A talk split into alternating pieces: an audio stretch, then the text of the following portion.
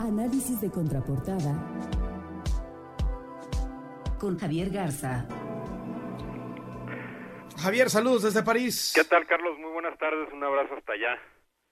Y bueno, ¿Cómo estás viendo las eh, cosas? Pues el tema, ¿no? De, el tema de estos días eh, y en ese sentido eh, yo quisiera aventurar más una opinión o unas reflexiones sobre la forma en que esto se ha estado cubriendo y la forma en cómo le hemos estado poniendo atención a la tragedia del viernes pasado. Eh, viendo que en las horas que siguieron a los ataques terroristas, mientras la simpatía se volcaba al ciberespacio, empezamos a ver cómo se formaban dos bandos en las redes sociales, que aparte es un espacio que no deja lugar a matices y parece que no había ningún compromiso. Por un lado estaba la consternación, la solidaridad con Francia, por el otro los que lamentaban que la violencia similar en otros países no estuviera provocando una misma reacción. Incluso algo que se había resaltado ese mismo día por el hecho de que un ataque dejó 43 muertos en Líbano precisamente el viernes. Y hay una controversia que también alcanza México, donde hubo quienes aseguraban que la simpatía sobre París excedía la mostrada ante asuntos como Ayotzinapa o la ola de muertos que ha dejado la guerra del narcotráfico. Y más allá de ver los méritos de cada postura, eh, me gustaría aventurar algunas hipótesis de por qué se da esta especie de disonancia. Eh, México, por ejemplo, ha vivido todo lo que vivió París.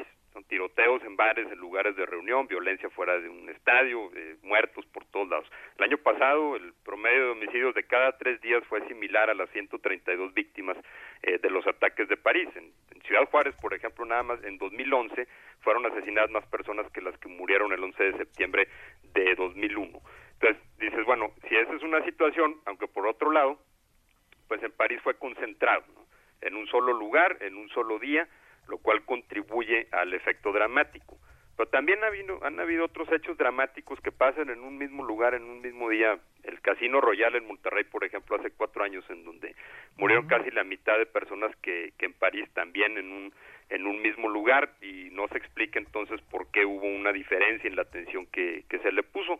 Una hipótesis, por ejemplo, es que ahí entra en juego la diferencia entre narcotráfico y terrorismo el terrorismo va eh, sobre víctimas al azar y en México eh, me parece que hemos interiorizado la percepción de que en el caso del narcotráfico es gente matándose entre ellos con eh, víctimas que a veces se cruzan en la línea de fuego. El terrorismo tiene un mensaje político, el narcotráfico es un tema criminal, el narco usa el terror para mandar mensajes sobre su fuerza, pero el fanático lo usa porque quiere imponer sus ideas y eso tiene consecuencias más amplias. Eh, otra hipótesis, por ejemplo, creo que pudiera hablarse de la aspiracional.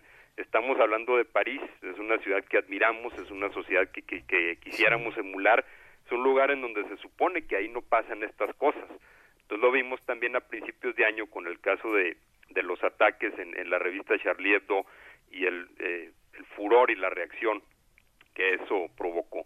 También tenemos que hablar del dominio de los medios de comunicación globales como otro factor eh, las grandes televisoras y diarios globales de Occidente que le han puesto una atención a París que no es comparable a la que le han puesto a otros países, por ejemplo a México o antes a Colombia o a países africanos en donde las masacres son, son regulares.